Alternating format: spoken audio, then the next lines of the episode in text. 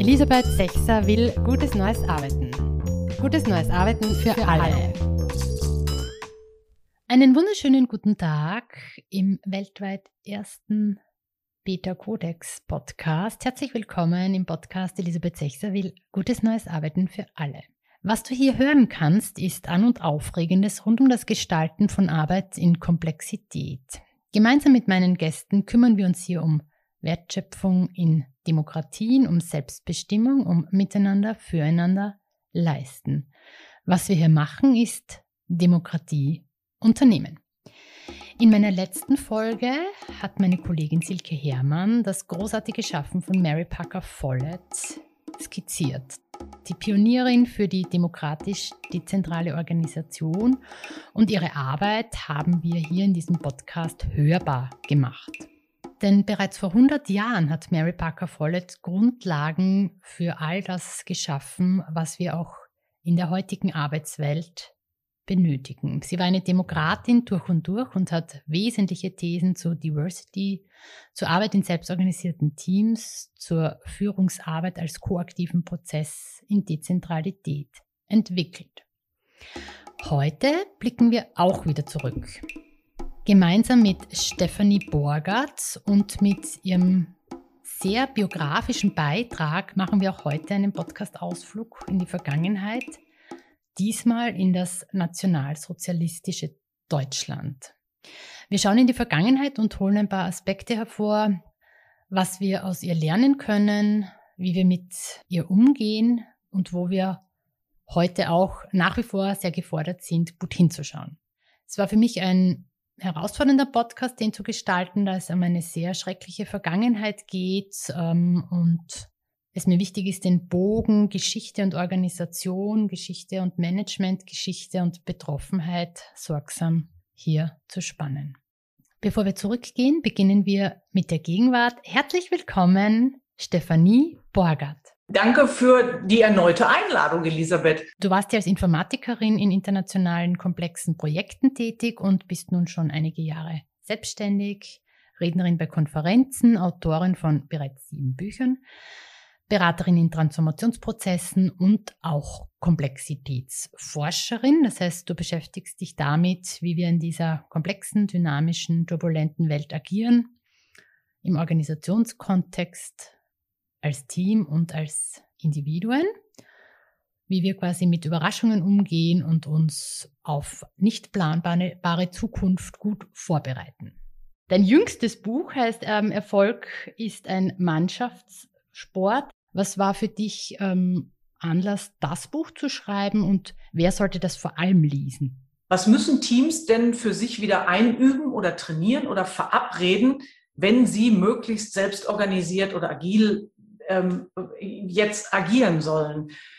Und ähm, das hat mich so auf Dauer dazu gebracht zu, zu äh, denken, ich, ich vermute, dass so ein paar absolute Grundlagen ähm, gar nicht mehr betrachtet werden vor solchen agilen Transformationen. Also äh, Teamdynamiken, also dass sowas wie, wenn wir gewohnt sind, in ganz, ganz starken formell geregelten Kontexten zu arbeiten, dass wenn diese Formalien wegfallen, eben auch die Orientierung wegfällt in weiten Teilen und dass es dann andere Orientierungspunkte gibt. Das ist alles überhaupt nichts Dramatisches. Aber wenn ich ähm, auch die Teams nicht darauf vorbereite, also zu, zum Beispiel zu sagen, wenn eure Führungskraft von heute auf morgen nichts mehr entscheidet, nichts mehr sagt in Meetings, weil sie ja jetzt nicht mehr führen soll und dass das Verständnis davon, von, äh, davon ist, dann braucht das Team ja eine Auseinandersetzung darüber, dass sie diese Lehre füllen. Und das äh, muss ich erstmal irgendwie äh, hinkriegen. Also das glaube ich, da brauchen die Teams, also die können das alle, aber sie haben es eben nicht geübt, sie sind es nicht gewohnt. Und wenn eine Organisation auf einmal umbaut, ist auch nicht sofort klar, wie ernst ist das denn gemeint? Also wie viel sollen und dürfen wir denn wirklich? Und dann tasten da alle so ein bisschen im Nebel rum äh, und vielleicht traut sich auch nicht jeder aus der Deckung und als Team insgesamt ist viel nicht verabredet. So, also das war so der Anlass, dass ich, dass ich dachte, es könnte helfen, auch noch mal ein paar absolute Grundlagen Grundlagen, Gedanken zu formulieren und die ähm, mitzugeben. Ich bin ja immer dafür, dass es, dass es jeder lesen könnte, der irgendwie arbeitet, weil wir ja alle zusammen in der Zusammenarbeit miteinander interagieren. Wir alle irgendwann mal in Führung gehen, weil wir gerade die beste Idee haben oder den Zugriff auf irgendwas, ähm, weil wir alle mit unserem eigenen Persönlichkeitsanteil kommen, weil wir alle Teil des sozialen Systems sind. Also alle, die irgendwie Lust haben zu reflektieren, was Zusammenarbeit bedeutet. Du bist ja auch hm, eine der 27 Meisterinnen auf meinem Pro Bono Poster Demokratie Unternehmen.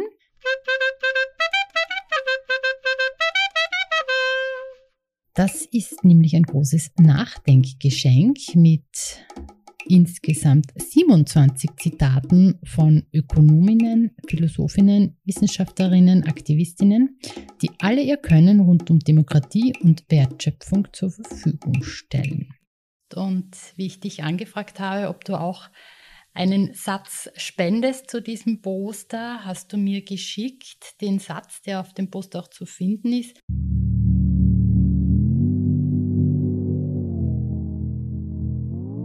Gemeinschaft bedeutet vor allem eines, nicht zu schweigen. Jeder Mensch ist aufgefordert, sein Bild einer erstrebenswerten Zukunft zu formulieren, laut, sichtbar und auf jede mögliche Weise. Stefanie Borgert. Was bedeutet dieser Satz für dich ähm, in der heutigen Arbeitswelt? Wieso hast du diesen Satz auch gewählt? Also darunter liegt für mich auch der Gedanke, dass jeder einzelne von uns in seiner Verantwortung bleibt, also sich seiner Verantwortung zu jedem Zeitpunkt möglichst bewusst ist und sie auch lebt oder füllt. Weil, also auch wenn man das systemtheoretisch betrachtet, ist ähm, also auch in der Organisation, wenn ich so, ich, ich mache es jetzt auch mal das schwarz-weiß, ne, ich habe vielleicht so ein paar äh, Menschen, die stehen gerne im Rampenlicht und erheben gerne ihre Stimme und können ihre Meinung gut vertreten und tun das lautstark. Ähm, dann wirkt das eben oft, als würden die auch durchaus sowas wie die Wahrheit transportieren. Ähm, und all die, die vielleicht nicht so laut sind oder aus welchen Gründen auch immer einfach eher stumm bleiben, die, ähm, die unterstützen ja quasi die Lautstärke durch das, durch das Schweigen. Also es ist ja, es ist ja, du machst ja positives Feedback quasi ne, durch Schweigen. Also es hat ja wirklich, es hat ja eine Wirkung. Es ist ja nicht wirkungslos. und deshalb finde ich es auch wichtig, sich das ab und zu mal bewusst zu machen, auch durch mein vielleicht Nicht-Tun und Nicht-Sagen ähm, ähm, produziere ich eine Wirkung und unterstütze eine Dynamik. Zu Demokratie, zu Humanismus, auch zu dem, ähm, seine Stimme zu erheben, hast du ja auch ein ähm, starkes biografisches Thema ähm, besprechbar gemacht und auch ähm, gezeigt, also auch auf deiner Website gibt es da auch eine Seite, die man ähm, findet, wo man sich auch vertiefen kann oder ein bisschen eine Ahnung bekommt ähm, zu einer sehr schmerzvollen biografischen Geschichte, weil du erfahren hast, wie dein Großvater Walter Pohl, wie er schon gestorben war, hast du erfahren, dass er ein Kriegsverbrecher war. Ja, durch einen Akt, Prozessakt, den dir deine Großmutter gegeben hat.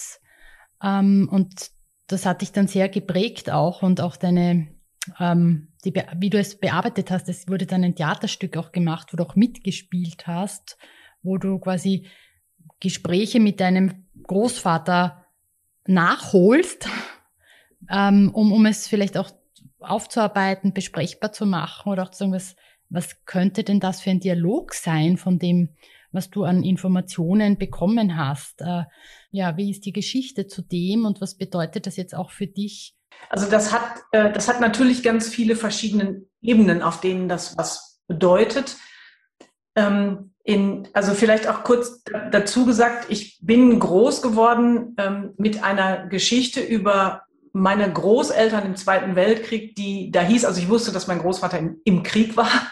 Ähm, ähm, und irgendwann habe ich natürlich auch mal gefragt, sag mal, wie war das denn bei euch? Wie, was habt ihr getan? Was habt ihr nicht getan? Wie habt ihr euch verhalten? Und da habe ich, da war ich glaube ich so zwölf, da habe ich erfahren, dass mein Großvater ähm, gut vier Jahre im Gefängnis war wegen angeblicher Kriegsverbrechen. Also die Geschichte, die ich wie alle anderen präsentiert bekam, äh, war er war fälschlicherweise angeklagt, ähm, äh, an einem äh, ak ähm, akuten Verbrechen beteiligt gewesen zu sein, was er gar nicht hat sein können, weil er zu dem Zeitpunkt gar nicht da war, wo das Verbrechen stattfand. Und deshalb ist er auch in zweiter Instanz freigesprochen worden. Und ähm, mit dieser geschönten Variante der, der Wahrheit kam eben auch sofort der Appell, ähm, damit das Thema gut sein zu lassen. Also in meiner Familie wurde darüber nicht gesprochen, niemals. Ähm, meine Mutter wie auch meine Tanten waren ja alle so im, im ums Abituralter rum, als er verhaftet wurde. Das heißt, die haben das ja, also die, auch die Gefängniszeit live miterlebt, äh, konnten mir witzigerweise aber auch nicht mehr sagen. Also auch die wussten nichts. Und ähm, auch das ist eine Ebene, die natürlich ähm, also mit unserem Familiensystem was gemacht hat. Also wir sind ja alle letztendlich jahrzehntelang um so einen tabuisierten, totgeschwiegenen heißen Brei getanzt mhm. ähm, und haben das, haben auch das Tabu alle gehalten und haben das ausgehalten. Und ähm, auch das macht ja mit, mit, also auch mit uns Individuen was. Also davon bleiben wir ja nicht unberührt, in so einer Art äh, System groß zu werden. Das ist so eine Ebene, die mich dann auch immer wieder beschäftigt hat. Was hat das alles mit mir zu tun? Also ja, ähm, ich, ich gehe jetzt nicht so weit zu sagen, ich bin so, wie ich bin, weil ich so einen Opa hatte. Das wäre mir auch ein bisschen zu trivial. Aber ähm, in, in dieser Art Familiensystem groß zu werden, ähm, kann schon auch deutlich mit äh, dazu geführt haben, dass ich zum Beispiel zu den Menschen gehöre, die eigentlich, die immer alles klären müssen und immer alles hinterfragen müssen und hinter die Kulissen gucken müssen. Nur bei meinem Opa habe ich mich dran gehalten und es nicht getan. So, und dann ähm, war er, der ist 2004 gestorben, also in, im Alter von äh, 90 Jahren. Und ein paar Jahre später hat meine Oma uns eben, also total überraschend für uns alle, einen Prozessaktenordner in die Hand gedrückt. Mit den kompletten Prozessakten dieser vier Jahre Verhandlungen und Urteile und Freispruch, Formulierung und Revision und allem, was dazugehört. Und ähm, es wollte keiner lesen, außer mir. Ähm, der Ordner ist bei mir gelandet und ähm, ich habe den aufgeschlagen, ganz naiv und gedacht, super, da finde ich ja jetzt die Bestätigung dessen, was meine Oma mir vor vielen, vielen Jahren erzählt hat. Und es hat mich wirklich, also es hat mich wirklich körperlich vom Stuhl gehauen, ähm, weil ich, ähm, also weil ich auf den ersten drei Abschnitten, in die ich wahllos reingeguckt habe, war mir sofort klar, das werde ich in diesem Ordner nicht finden. Was ich darin finde, ist die minutiöse Beschreibung absoluter Gräueltaten des Einsatzkommando 6, also eins der äh, dem Barbarossa-Befehl unterstellten äh, Sonderkommandos, ähm, die ja vor allen Dingen in, ähm, in, in Russland, Ukraine, in Osteuropa für die ähm, Säuberung zuständig waren, also die Liquidierung von, von Juden, von ähm, politischen Funktionären. Und äh, ich ganz schnell gelernt habe, dass mein Opa einfach extremst verwickelt war und äh, Kriminalkommissar war schon in, im Zweiten Weltkrieg, was ich wirklich bis dahin nicht wusste. Also ich habe mein, mein Bild meines Großvaters ist komplett zusammengebrochen ähm, und das hat sich ein neues gebildet quasi. Und ähm, mich hat es gleichzeitig, also mich hat es irgendwie schockiert, mich hat es aber auch irgend, auf eine Art fasziniert. Ähm, und ich habe angefangen, mich auch nochmal intensiv mit der NS-Zeit zu beschäftigen, ähm, habe mich dann sehr geschämt zwischendurch, weil ich mir eingestehen musste, dass ich eigentlich nichts weiß. Ähm, und ja auch die, die ganzen Jahre oft gesagt habe, ach komm, wir müssen die Vergangenheit doch auch mal ruhen lassen. Also ich bin dem unausgesprochenen Mantra meiner Großeltern gefolgt, jetzt lass aber auch mal gut sein ähm, und habe dann festgestellt, dass das das Schlechteste ist, was wir tun können. Und ähm, ja, bin tief eingetaucht auch in, was waren denn eigentlich die Einsatzkommandos und habe zum Beispiel Dinge gelernt, wie dass die Polizei, also Ordnungssicherheitspolizei, äh, noch vor allen KZs, die es jemals gab, maßgeblich die Einheiten waren, ähm, die für die Judenliquidierung verantwortlich zeichnen. Also dass ein ganzer ähm, Polizeiapparat umfunktioniert wurde zur Massentötungsmaschinerie. Äh, das war mir vorher nie wirklich bewusst, nie wirklich klar. Ähm, ja, und dann ähm, habe ich eben auch zum Beispiel ähm, äh, Browning gelesen, also ganz normale Männer, und habe äh, viele Bücher gelesen, viele äh, Berichte geguckt. Und dann ähm, ist mir so nach und nach klar geworden, also verbunden auch so mit der Frage natürlich sofort, ist, also gab auch ein paar naive Fragen. War mein Großvater ein durch und durch schlechter Mensch? Bin ich das damit vielleicht auch? Also was habe ich auch vielleicht für eine Schuld mitgeerbt oder für für Eigenschaften geerbt oder was auch immer. Und in der Beschäftigung gerade auch mit, mit Browning und ähm, solchen Wissenschaftlern, die die Dynamiken untersucht haben. Ähm, also wie kann es überhaupt sein, dass normale Männer ähm, dazu gebracht werden können, derartige Gräueltaten zu verüben? Also was braucht es, damit das überhaupt äh, passieren konnte? Und ähm, auch wenn ich das mal ganz kurz und ein bisschen schwarz-weiß mache, dann ist die Antwort ja ähm, ganz übliche Mechanismen wie Gruppendruck, äh, Karrierechancen, äh, Identität, zu welchem System gehöre ich, was sicherlich in einer Kriegssituation weit weg von der Heimat äh, auch nochmal eine viel dringlichere Bedeutung hat als so in Friedenszeiten in der Organisation, in der ich wirke. Aber das ist ähm, letztendlich, dass auch Menschen wie mein Großvater nicht alles unbedingt Sadisten und Psychopathen gewesen sein müssen, sondern normale Menschen, die in dem Kontext, in dem sie waren, dazu gebracht werden konnten, ähm, sich an der Ermordung völlig unschuldiger Menschen und das in ziemlich, ähm, also das in, in, in großer äh, Menschenzahl äh, und auf abscheuliche Weise zu beteiligen. Und das ähm, hat für, für mich rückgekoppelt dann auch auf meine Arbeit in Organisationen auch noch mal ein paar Dinge, glaube ich, klar gemacht. Also wohl wissend, dass der Vergleich zwischen, ähm, zwischen den Nazi-Organisationen und einer normalen Organisation sofort für Schnappatmung sorgt, weil das ja auch immer noch ein Tabu ist. Also die Vergleiche zu ziehen ist ja, ist ja nicht, ja eigentlich nicht erlaubt. Ähm, ich glaube aber, dass das, dass das durchaus sinnvoll sein kann. Also wenn wir mal gesellschaftlich gucken, ja, wir haben ähm, ein strukturelles rechtes Problem in unserem deutschen Polizeiapparat, auch wenn Politiker immer wiederholen, wir haben kein Strukturproblem. Ich denke, das ist glasklar ein strukturelles Ding. Ähm, das kommt aus der Geschichtlichkeit dieses Systems. Ja, also auch mein Opa zum Beispiel, der ist ja ähm, in den 50er Jahren wieder in den Polizeidienst gegangen. Also der hat, ein, der hat das Betrugsdezernat in Dortmund geleitet. Der hat ordentlich Karriere gemacht nach dem Zweiten Weltkrieg als Nazi. Und so ist ja letztendlich auch Deutschland wieder aufgebaut worden mit ganz viel der Menschen, die vorher in durchaus auch führenden Positionen ähm, in der NS-Zeit agiert haben.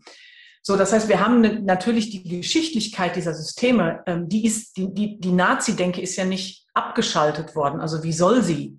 Ja, wir haben, wir haben es ja mit komplexen Systemen zu tun, also die aus ihrer Vergangenheit gespeist sind. So.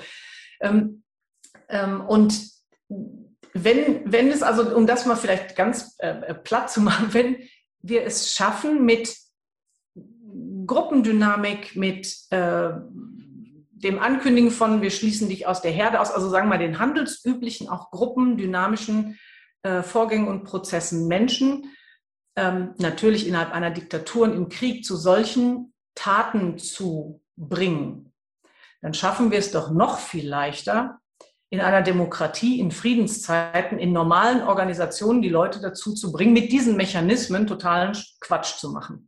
Und da finde ich, das ist der der Link, den ich, äh, den ich sehe. Ja, was du ja beschreibst, ist das äh, Missbrauch und Benutzen von Gruppendynamik, von sozialen Prozessen.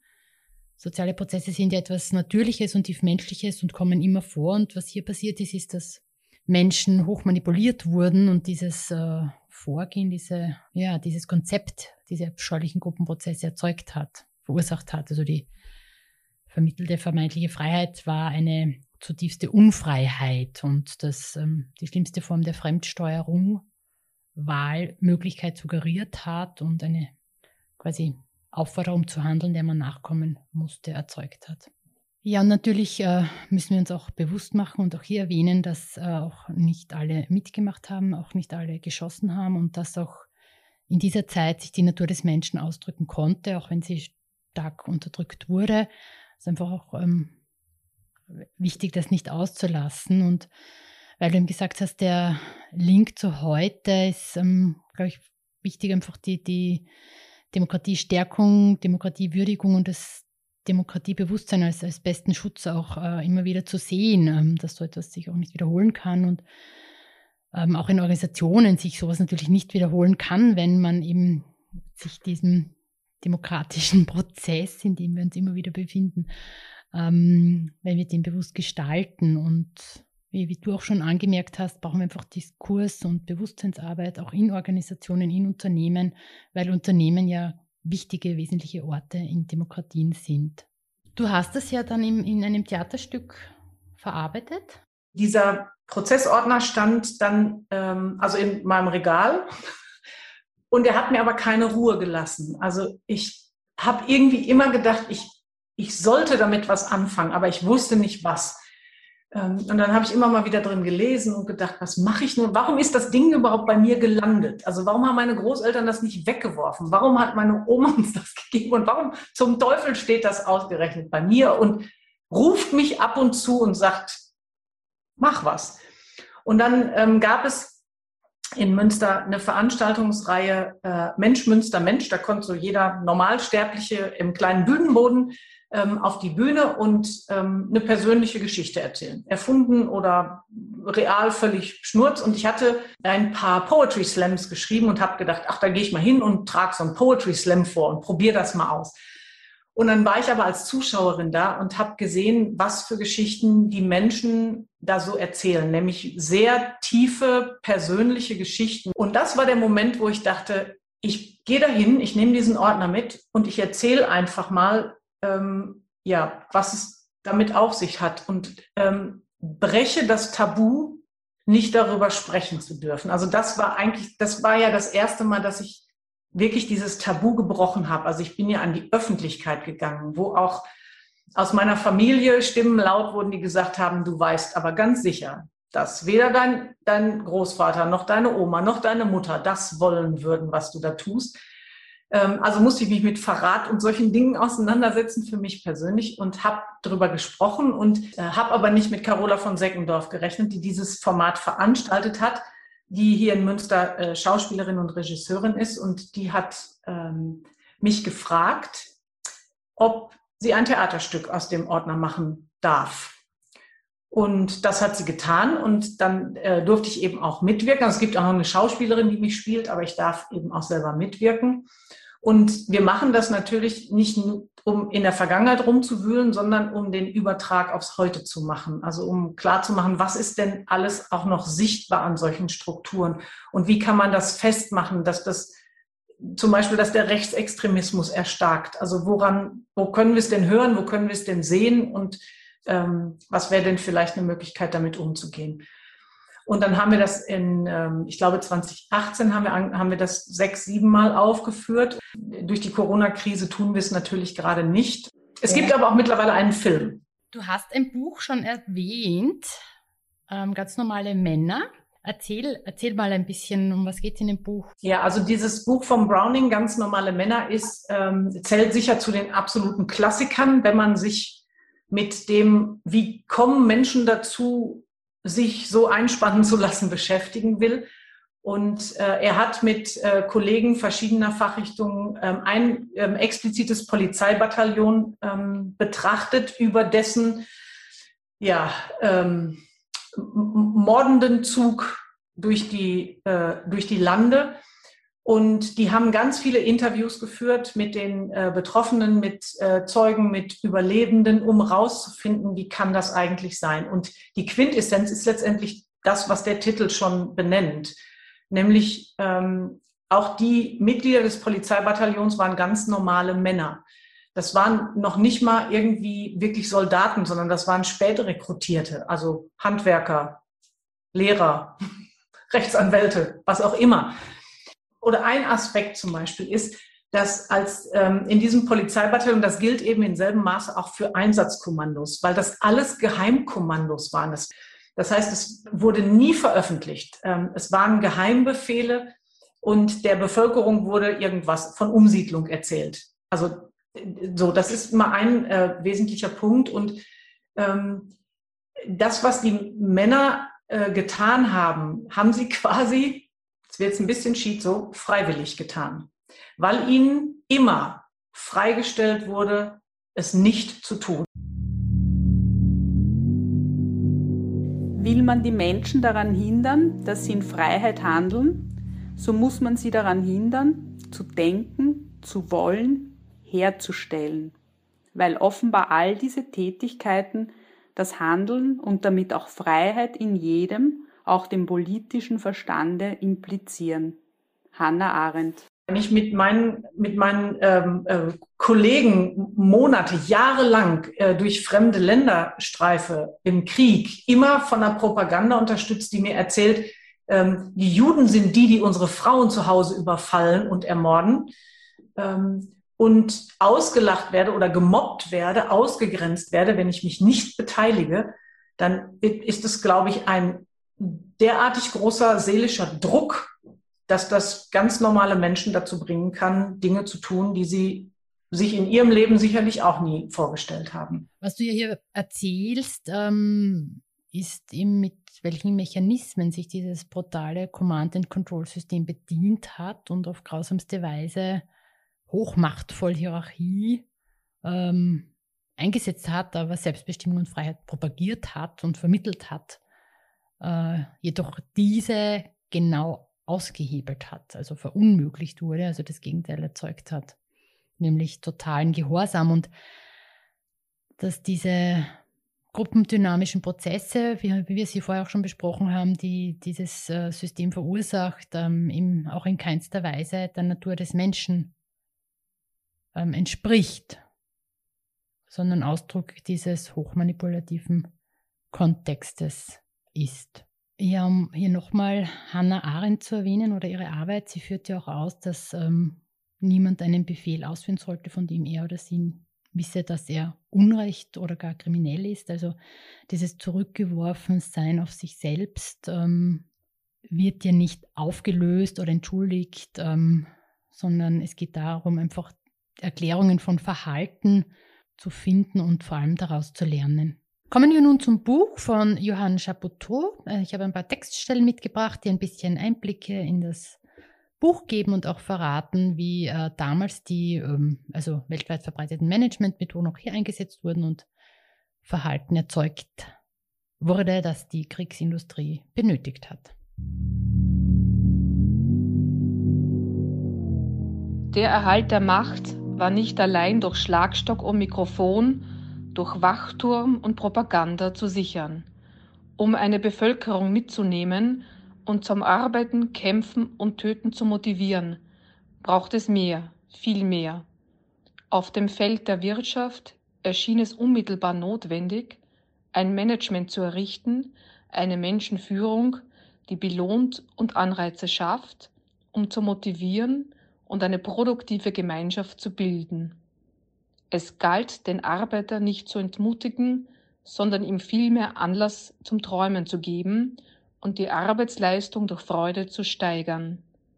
An die Stelle der starren und autoritären Verwaltung sollte die nationalsozialistische Menschenführung treten, da die Arbeitskraft, das Humankapital und das Menschenmaterial nur dann vollkommen effizient und rentabel sein konnten, wenn sie frei und glücklich, selbstbestimmt und initiativreich waren oder zumindest die Illusion hatten, es zu sein.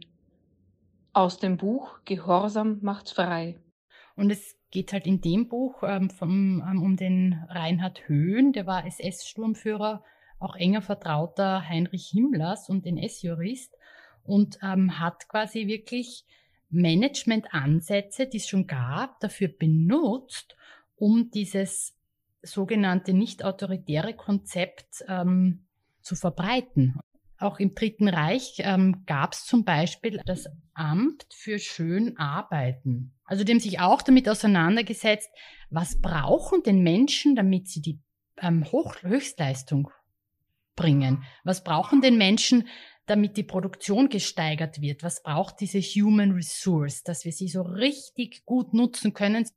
Es wird einem schon teilweise auch schlecht, wenn man dieses Buch liest, weil es ähm, ähm, sich dieser Mechanismen der, der Freiwilligkeit, die keine ist, ähm, so pervers, ähm, paradox annähert. Die Leute sollen an Verantwortung übernehmen, aber sie sollen ja nie in Frage stellen, was ihnen vorgegeben wird. Sie sollen in ihrem Spielraum sich dann ähm, einbringen mit all dem, was sie können. Und wie motivieren wir sie? Der ehemalige SS-Sturmführer, enger Vertrauter von Heinrich Himmler, NS-Jurist Reinhard Höhn, war nach dem Krieg Leiter der Akademie für Führungskräfte der Wirtschaft an der Hochschule für Management in Bad Harzburg, verbreitete dort weiter seine Managementmethode, hierarchisch ohne autoritär zu sein. Diese perfide Lehre haben sich ab den 60er Jahren über 600.000 Manager renommierter Wirtschaftsunternehmen bei ihm angeeignet. Die Methode Delegation von Verantwortung bot den Mitarbeitern das Vergnügen einer modifizierten Freiheit, bei der man frei war, erfolgreich zu sein, indem man bestmöglich ausführte, was man nicht selbst entschieden hatte. Aus dem Buch Gehorsam macht frei. Das wurde erzählt auch der Freispruch deines Großvaters. Ja, und auch dieser NS-Jurist, der Reinhard Höhn, hat dann nur mal 12.000 D-Mark Strafe zahlen müssen, weil er eben Gedankengut ähm, st unter Studierenden verbreitet hat. Ja, also, also war dann eine kurze Zeit mit anderem Namen unterwegs, aber nur fünf Jahre und hat dann eben diese Bad Harzburg Akademie der Führungskräfte für zeitgemäßes Management geleitet, geführt, übernommen, 600.000 Führungskräfte von, also Aldi, BMW, Höchst, Bayer, Telefunk, Esso Group, Tyson, Opel, Ford waren dort. Das Harzburger Modell enthält die in sich widersprüchliche Anweisung der Freiheit zu gehorchen. Die Managementmethode durch Zielsetzung, durch Delegation von Verantwortung enthält die fundamentale Irreführung, indem sie die Angestellten oder Untergebenen von einer versprochenen Freiheit in eine sichere Entfremdung abschieben, zur größtmöglichen Entlastung der Führung, die nicht mehr alleine die Verantwortung trägt für ein mögliches oder tatsächliches Scheitern. Die Folgen dieser Widersprüche und dieser Perversion sind alles andere als theoretisch niemals die Ziele seines Handelns zu definieren und darauf reduziert zu sein, lediglich den Einsatz der Mittel zu kalkulieren, führt unweigerlich zu einer entfremdenden Arbeit. Aus dem Buch Gehorsam macht frei. Es gibt noch ein ganz spannendes Buch. Äh, in Anlehnung an Browning heißt das ganz normale Organisation und das hat der Stefan Kühl geschrieben. Ist, kommt er eben auch zu dem Schluss, dass die, also die, die mussten sich ja auch organisieren die, die brauchten auch alle möglichen äh, ähm, Aufgaben ja, oder Funktionen und ähm, verschiedenste Rollen und Aufgaben, die wahrgenommen wurden. Und ähm, letztendlich ähm, waren es einfach auch ganz normale Organisationen. Also mit denselben Mechanismen und äh, ähm, Dynamiken, die drunter liegen. Ist vielleicht auch so ein bisschen wieder der, der, der Rückschluss auch auf das, auf das Zitat. Ähm, ich bin jetzt auch nicht dafür, dass wir immer und überall die Nazi-Zeit aus der Schublade holen und sagen, guckt mal und jetzt müssen wir mal gucken. Ähm, aber ähm, es weiterhin einfach zu übergehen, zu beschweigen oder zu tabuisieren, ähm, ist einfach auch nicht der richtige Weg. Und da, wo es vielleicht Sinn macht, eben genau das Menschen, auf das Menschenbild zu gucken, auf die Dynamiken zu gucken, auf äh, die Art, wie, wie Management verstanden wird oder Führung verstanden wird, zu was es denn führen kann, ähm, finde ich es eben wichtig, dass eigentlich jeder Beteiligte, ob jetzt wir vielleicht auch als externe Berater oder jeder, der in dem System steckt, dem irgendwas auffällt, ähm, äh, den Mund aufmacht. Mhm. Auf welche Art und Weise auch immer, so wie es den einzelnen Menschen halt möglich. Mhm, ja, ich denke, dass wir ganz klar unterscheiden müssen, ähm, dass eben auch in, in Hierarchien Fremdsteuerung niemals Freiheit und Selbstbestimmung möglich ist und dass eben das Konzept der Selbstorganisation auch äh, in diesem Kontext nie gelingen kann. Und auch wenn es verführerisch beworben wird, hierarchisch steuernde Organisationen verhindern, unterdrücken Selbstbestimmung, Selbstverantwortung und Selbstorganisation. Und das ähm, Konzept der Delegation, ähm, das auch damals äh, führendes Modell war, ähm, ist immer im Kontext von Hierarchie. Also das müssen wir einfach auch verstehen, dass ähm, Delegation nur in Hierarchie, in, in diesen Command-and-Control-Systemen vorhanden ist und ähm, somit immer auch autoritär. Und Delegation wird auch heute nie zur Selbstorganisation führen. Selbstorganisation gelingt nur in Dezentralität und gelingt auch nur gekoppelt an demokratische Grundrechte. Ein wichtiger Termin, den möchte ich nämlich unbedingt noch erwähnen, ähm, ein zeitnaher Termin am 19. Mai gibt es eben zu dem Thema ähm, Komplexität ist nichts für Einzelgänger eine ähm, Lean Digital Conference, äh, wo du Gastgeberin bist. Ähm, ja, also es geht ähm, also darum, so wie der Titel es auch sagt, ähm, die komplexe Welt zu begreifen. Das ist ja eh immer das, also das Thema, was mich immer umtreibt. Ähm, und da eben auch ganz klar der Aspekt, dass wir hm, komplexe Aufgaben, komplexe Probleme in komplexen Kontexten ähm, viel besser in Kooperation, also als ein gemeinsam ähm, bewältigen und schaffen können als ähm, individualisiert und vereinzelt. Ja, weil es auch gut zu diesem Podcast passt. Hier ähm, zwei Namen, die auf diesem Event auf jeden Fall dabei sein werden, nämlich Nora Hespers, deren Großvater Widerstandskämpfer im Zweiten Weltkrieg war, wird einen Beitrag bringen mit dem Titel Wir sind Geschichte.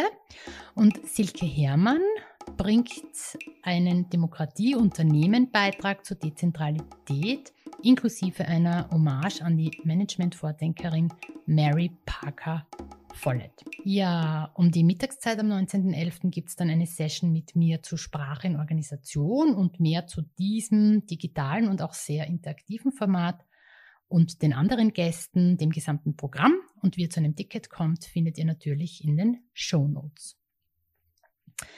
Stephanie Borgert, vielen herzlichen Dank für diesen sehr persönlichen Beitrag in meinem Podcast und ja, ich hoffe sehr, wir konnten Aspekte so beleuchten, dass sie uns bei der weiteren gemeinsamen Gestaltung von Zusammenleben, von Organisation, von Arbeit in Demokratie unterstützen können. Gemeinschaft bedeutet vor allem eines, nicht zu schweigen. Jeder Mensch ist aufgefordert, sein Bild einer erstrebenswerten Zukunft zu formulieren, laut, sichtbar und auf jede mögliche Weise. Stefanie Borgert Natürlich findet ihr in den Shownotes mehr zum Theaterstück, zum Film, zu den Büchern von Stephanie Borgert und unseren drei Buchempfehlungen aus dem Podcast. Und weil es ganz brandneu ist und ich so glücklich bin, muss ich euch unbedingt erzählen und es passt auch wunderbar hierher. Ähm, das 17. Beta Codex Network White Paper hat am 14. April 2021 das Licht der Welt entdeckt. Silke Herrmann und Nils Pfleging haben wieder einen großartigen Beitrag geleistet. Ähm, das Paper The Invention of Managements from Follett and Taylor onwards gibt es in englischer Sprache und wir werden alles tun, dass es auch bald in einer deutscher Sprache verfügbar ist. Und ich kann es euch wirklich ans Herz legen und vor allem auch mir ans Herz legen, sich ganz intensiv auch mit ähm, dem Follett-Management-Ansatz zu beschäftigen, äh, mit Mary Parker Follett und ihren großartigen Theorien, weil sie einerseits sehr gut tun und sehr stärken und wunderbar in die heutige Zeit und in Demokratien passen. Bevor es nun gleich wieder vorbei ist, kommt noch der Narrativ-Check.